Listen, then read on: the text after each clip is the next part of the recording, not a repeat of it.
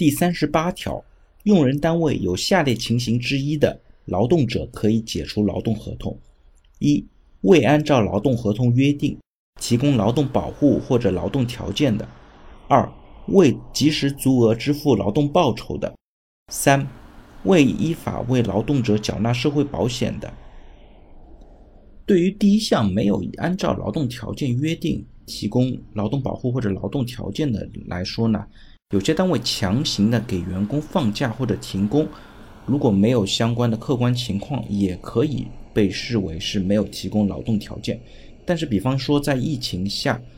做的一些根据相应情况的放假或者停工呢，这种情况呢就不会被认定成没有提供相关的劳动条件。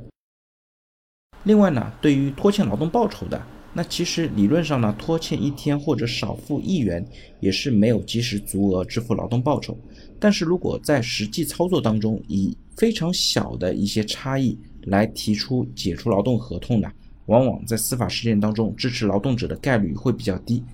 现实当中呢，仲裁和法院也会根据实际的情况来看，公司拖欠劳动报酬的情况是否比较严重。只有真正造成比较严重的拖欠劳动报酬的时候，才会认定成劳动者可以依法解除劳动合同。对于没有依法缴纳社会保险的，那这一条呢，其实也是比较复杂的，因为本身社会保险就是比较复杂的。在我们国家呢，五险一金当中的五险都是属于社会保险。那在现实当中，没有缴纳、没有足额缴纳、没有及时缴纳，其实都是会有一些区别的。在实操过程当中，能够解除劳动合同的，只有完全没有缴纳社会保险的情况。如果劳动者只是对缴纳的金额或者缴纳的标准有异议呢，往往不能够认定成可以解除劳动合同的条件。